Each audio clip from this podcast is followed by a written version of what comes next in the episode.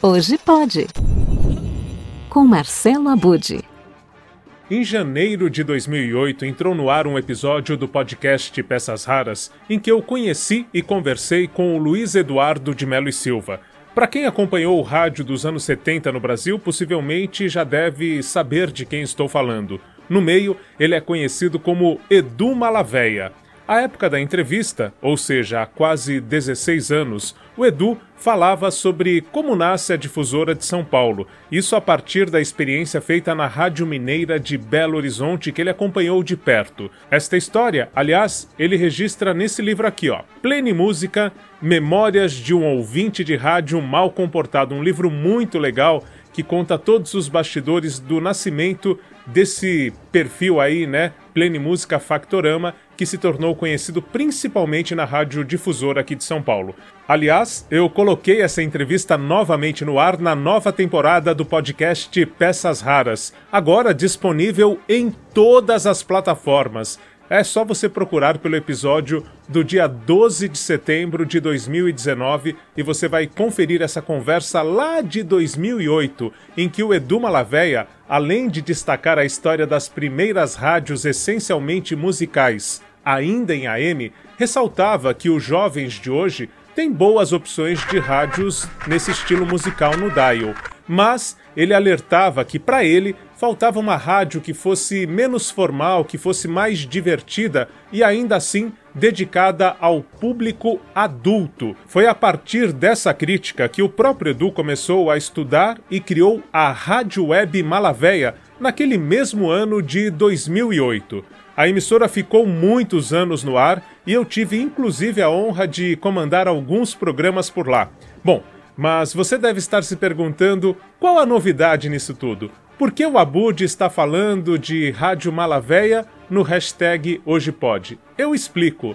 A boa nova é que há uma semana o Edu está compartilhando uma nova experiência. Desta vez na Podosfera e com exclusividade no Spotify. Bom dia, boa tarde, boa noite, amor. Aí você vê onde você se encaixa, se é no bom dia, no boa tarde, no boa noite. Bom dia pode ser de madrugada, boa noite também, tá bom? E se até hoje, porventura, você ainda não teve motivação de baixar o Spotify, agora tem um grande motivo para isso. Eu desafio você a ouvir a Rádio Malavéia por lá e não se divertir e emocionar. É difícil, viu? O Edu coloca novos episódios diariamente no ar, mais de um por dia, isso em som e imagem. E diferentemente do YouTube ou Facebook, por exemplo, mesmo sem pagar, o Spotify permite que você diminua a tela no celular e continue a ouvir o podcast, inclusive navegando por outros conteúdos, se desejar. Bom, muito bem, vou tentar aqui mostrar como essa experiência acontece. Estou aqui no Spotify, né? eu clico, no caso, na Rádio Malavéia. Tem aqui o episódio, episódio em vídeo, né? Como eu disse também. Coloco para rodar.